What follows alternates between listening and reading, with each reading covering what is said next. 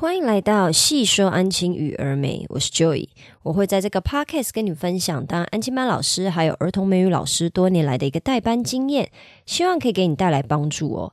今天呢，要跟你分享的呢是比较偏向新手面的啦，也就是说，新手安亲班老师呢要怎么样熟悉班务，还有进入工作状态哦，或者是比如说，如果你是呃已经是安亲班老师，可能。在做这个行业大概一两年，会觉得说啊，每天好像自己还是很不容易进入状况，或者是每天有一点像无头苍蝇哦，被事情追着跑哦。我今天要跟你分享的是怎么建立你的工作流程哦。每天呢做这三件事情，帮助你可以快一点进入工作状态，然后也可以快一点熟悉班务，甚至是优化你的工作流程哦。因为我每天都是这么做的。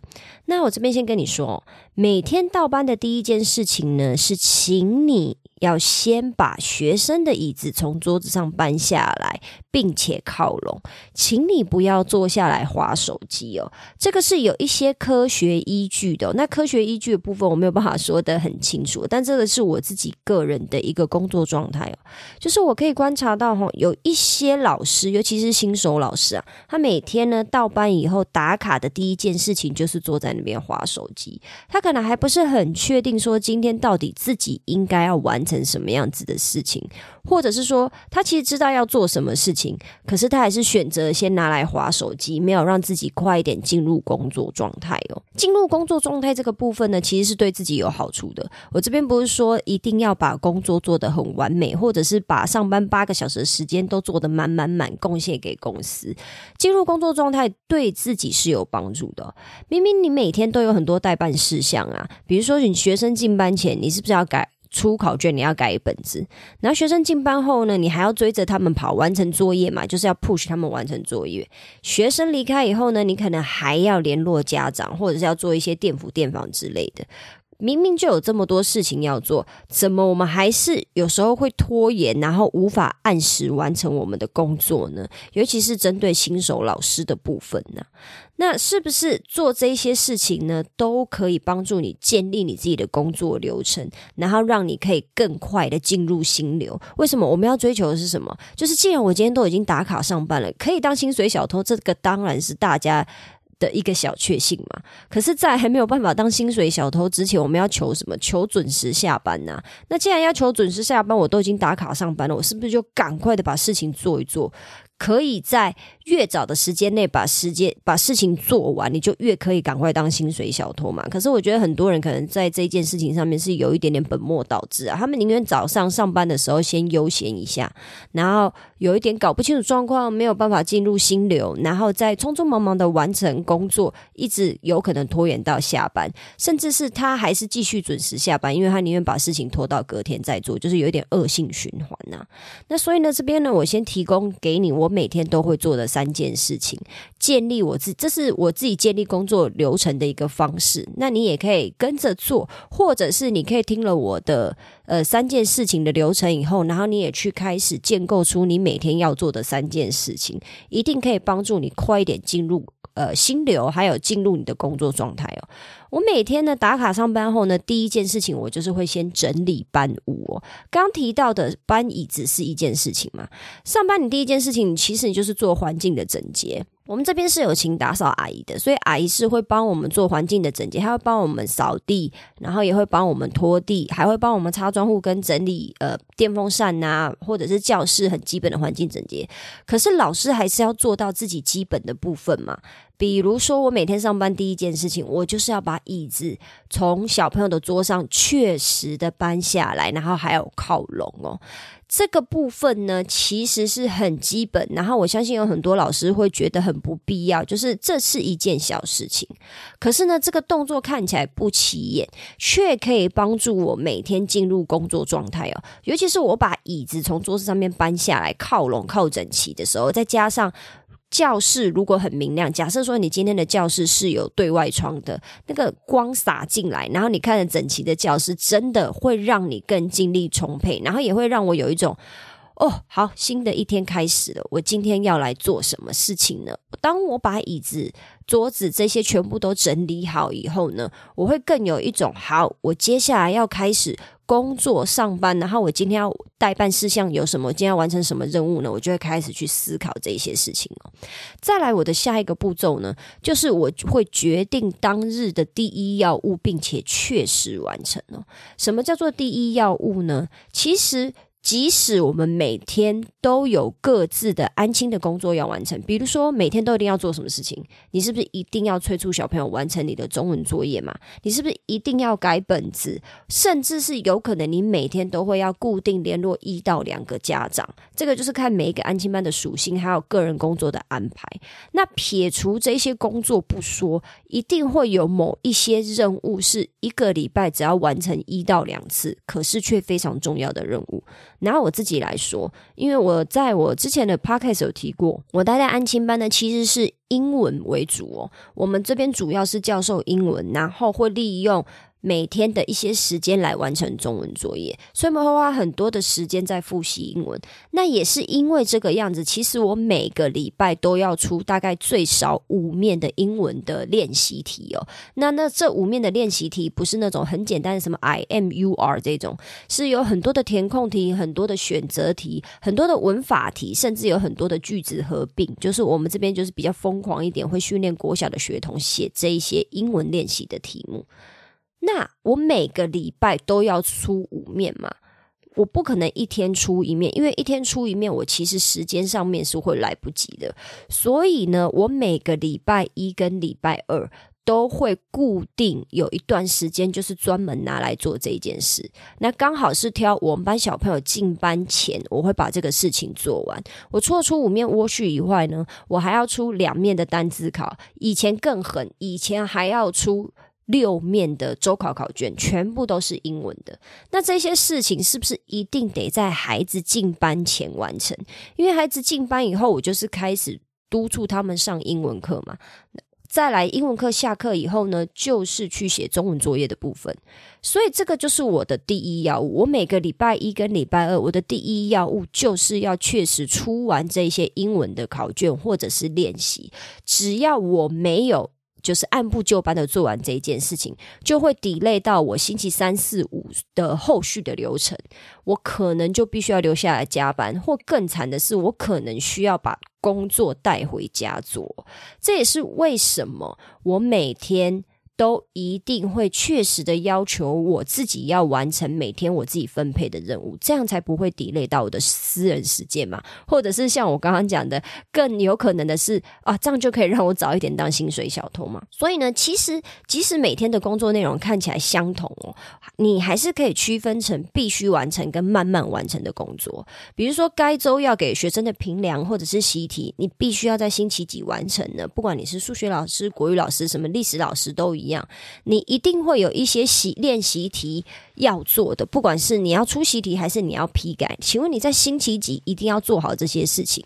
这些事情就是你如果没有按时做完，你会影响到后面的进度，甚至是你可能会影响到后面学生的学习进度哦。比如说，如果我批改没有确实完成，我本来应该都要在星期五批改完，但因为私人因素或者是种种偷懒的因素没有完成的话，我是不是要变成礼拜一或礼拜二才有办法给小朋友？那是不是就影响到他们后续的活动嘛？其实这很多的事情都是有一点环环相扣。你说你拖了会怎么样？其实也不会死人。可是问题是你一拖就会影响到后面很多事情，就会所有的事情累积在一起以后，就会事情做不好哦。所以呢，请你。记得，就是你椅子搬完或者是搬物整理好以后呢，你就可以开始去思考，我今天有哪几件事情是今天确实一定要做完，不可以有任何理由跟借口的，为的就是让自己准时下班，好吗？我们我们所有我们做的所有事情，都是为了要让自己准时下班，甚至可以当薪水小偷。你只要有这个目标在心里面，你就可以 push 自己，让自己准时的把工作完成，因为这样我就可以回家追剧，或者是好好的吃个晚餐。最后呢，最后我会做的事情，因为当我决定完当天的第一要务以后，最后我还会做一件事情，也就是说，下班前呢，我会尽量有空的时候，可能会抽五分钟，有办法的话，我会在下班前规划好隔日的工作流程哦。所以隔日的工作流程呢，就是你看哦，你现在。白板上面写好隔天的流程，那这个流程其实呢可以分两个，一个是给自己看的工作流程，一个是给小朋友看的工作流程。那你写完这些工作流程以后呢，你是不是上班就可以直接照表操课了？你就不会拖延？为什么我们会拖延？有时候我们是因为没有办法。很快速的想好说哦，我今天要做什么事。可是如果你隔天一到班以后，你看到白板上就已经叮咛你自己说哦，我今天还要做这么多事啊，小朋友还要完成这么多作业，你是不是就可以知道说好，那我今天动作要加快。通常这种情况会发生在星期三呢，因为星期三是小朋友半天的时间嘛。那他们既然那么早进来的话，老师相对的就会有比较多事情要做。那当然这是看每一个安亲班的属性不一样啦，就要看你自己喽。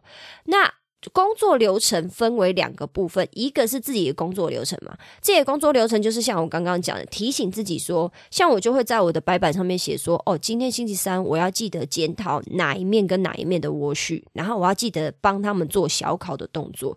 我只要不要写在白板上面呢，我有很大的概率都会忘记。那这是提醒我的流程。那另外一个流程是给小朋友看的流程哦，就是像我之前有提过的，你的。给小朋友的指令，你要非常的确实，然后要清楚明了，然后要尽量简短一点，不要讲那种很模糊的嘛。所以我就会在白板上面写说，比如说十二点进班就是开始吃饭，十二点四十呢就是开始写你的中文作业。我现在以星期三为一个呃，我如果以星期三为一个范本的话，十二点四十写作业嘛。那可能我们就是大概抓两点四十，以两个小时左右让全班写完功课。两点四十呢，我会开始检讨我的英文的练习。我刚刚有讲到说，可能我需要检讨两面的英文练习，甚至还要考单字的这个部分。那我原则上大概会抓三点半睡觉，然后睡到四点半，睡满一个小时以后，四点半开始起来上外事的英文课。我把这些步骤呢，确实的写在白板上，写到他们。之后进班几乎都已经有一点自动化，其实他们都已经知道要干嘛。虽然说最近还是有被我骂了，过来问我说：“啊，teacher，我现在呃那个是什么意思？”或者是他们没有按照白板上面的步骤去做，这些都没有关系，因为你就是在帮他们建立习惯嘛。那该骂的时候我们就骂。你在白板上面确实写到这些工作流程，让你自己跟孩子。都可以避免决策疲劳哦，就是不需要再去想说我隔天要做什么，因为你做决策的时候你是需要花精力的，可是我们要把精力留在完成我们的任务上面呢。那这边呢，你把你自己的工作流程写在版本上面，还有另外一个好处啊，就是可以给小朋友，就是小朋友可以有一个侮辱你的机会，因为有时候我写在白板上面的东西，我自己会忘记，然后小朋友就会举手提醒我说：“Teacher，你不是还要干嘛干嘛？”然后我就说：“啊，对吼，我完全忘了，感谢感谢感谢。”然然后还会帮他们加一个点，就是谢谢他们做到提醒我的这个动作。所以呢，如果你今天还不是很熟悉。你的班务或者是工作流程哦，我会建议你每天先以做这三件事情为主，然后你一定可以慢慢的训练自己进入工作状态，然后有机会的话，你还可以超前部署。其实我个人是非常喜欢超前部署，不是希望说给小朋友越来越多的东西，因为我们安亲班的东西已经多到一个爆炸了，所以我不可能再超前部署给他们更多的东西的，而是因为我知道要做这么多事情，所以如果我今天可以超超前部署的话，我就可以早一点完成我的工作。有办法当薪水小偷，或者是准时下班了。我人生的追求就是准时下班，然后也不要提早来上班。因为有时候呢，我们会做一些事情，就是啊没有做完，那算了，我隔天早一点来。我以前曾经有一段时期是这个样子过，就是要么就是提早来上班，要么就是晚下班，甚至我连六日都还去学校加班。也因为这个恶习哦，也就是说我自己很爱拖延，然后以至于影响到我私人时间的这个恶习哦，让我自己非。常痛恨这个工作，因为我会觉得我好像星期一到星期日都在做安亲班的事情。可是其实有很大的程度上呢，我们是可以要求自己在这个固定时间内把事情完成的。今天只要有老师有办法做到这件事情，你就有办法。所以我们要去看一下，我们要怎么去优化我们自己的工作流程，还有我们的一个就是进入工作的状态哦。那以上就是我今天的分享啦。不晓得老师，身为老师的你，不管是新手老师还是旧老师，你自己每天都会做什么事情来帮助你自己比如说更加的熟悉班务啊，优化你的工优化你的工作流程啊，或者是让你赶快进入工作状态呢？或者是你有没有哪一些事情是你每个礼拜，比如说固定礼拜几都一定要完成的？也麻烦你帮我在评论区留下你的分享，让其他人可以看看，然后也可以让我持续优化我的教学还有我的工作流程哦。那我们今天就这样啦，我们下次见，拜拜。